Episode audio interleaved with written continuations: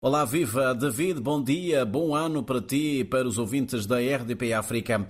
É um prazer reencontrar-te, ti e esta grande família que é a Rádio de Todos, que diariamente liga os falantes da língua portuguesa em África e em várias partes eh, do mundo. Obrigado. É um novo ano que está a começar e não tem dúvidas, David, de que a RDP África terá muitas novidades reservadas aos ouvintes da rádio mais quente do planeta. Nesta altura, Cabo Verde registra uma temperatura média ambiente de 21 graus. A máxima prevista para hoje deverá chegar aos 28 graus Celsius. Neste início de novo ano, a agenda informativa é, obviamente, ainda eh, bastante fraca. São os tradicionais balanços do ano que já lá vai e o olhar prospectivo para 2023, tentar prescrutar os sinais do que nos reserva. Quer o Governo, quer o Presidente da República sinalizam que este ano que agora começa será também um ano eh, difícil, tendo em conta o contexto de incertezas que o mundo atravessa eh, sobretudo pela guerra na Ucrânia.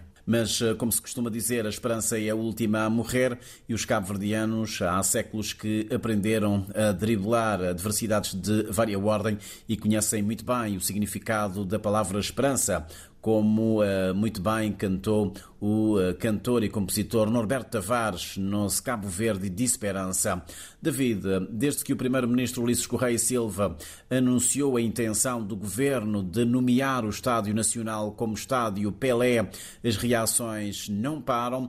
De um modo geral, nas redes sociais, os cabo-verdianos manifestam a sua estranheza por essa escolha, apesar de reconhecerem que Pelé foi de facto um ícone do futebol mundial dizem que seria melhor se o governo tivesse escolhido o nome de um jogador cabo-verdiano para batizar o Estádio Nacional na cidade da Praia. Quem também se mostrou surpreendido com a decisão do governo foi o presidente da Federação Cabo-Verdiana de Futebol, Mário Semedo.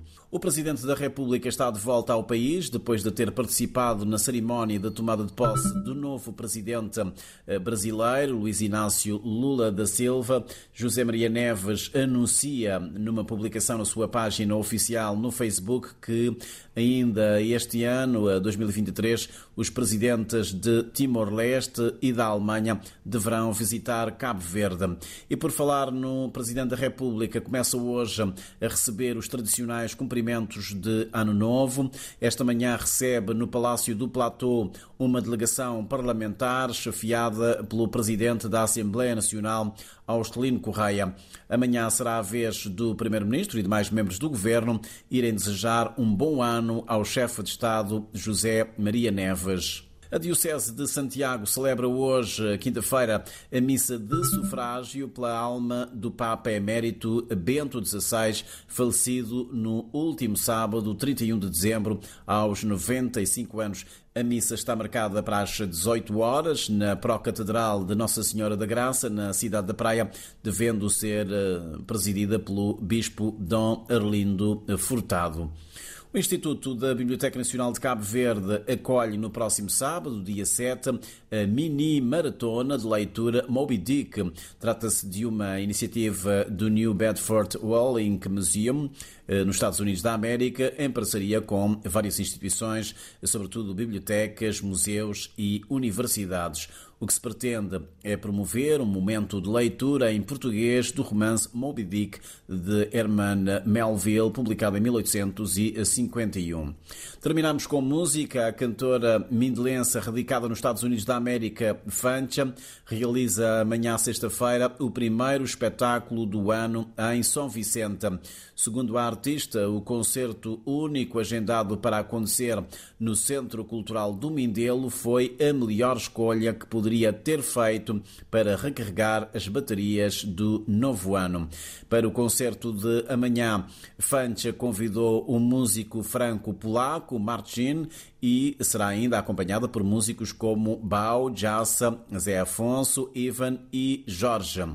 Ora está, nada melhor do que boa música para a gente começar da melhor forma este ano novo, 2023, com muita energia, alegria e boa disposição. David, só me resta desejar-te a ti e aos ouvintes da RDP África um ano repleto de sucessos e muitas felicidades. Um abraço, até para a semana.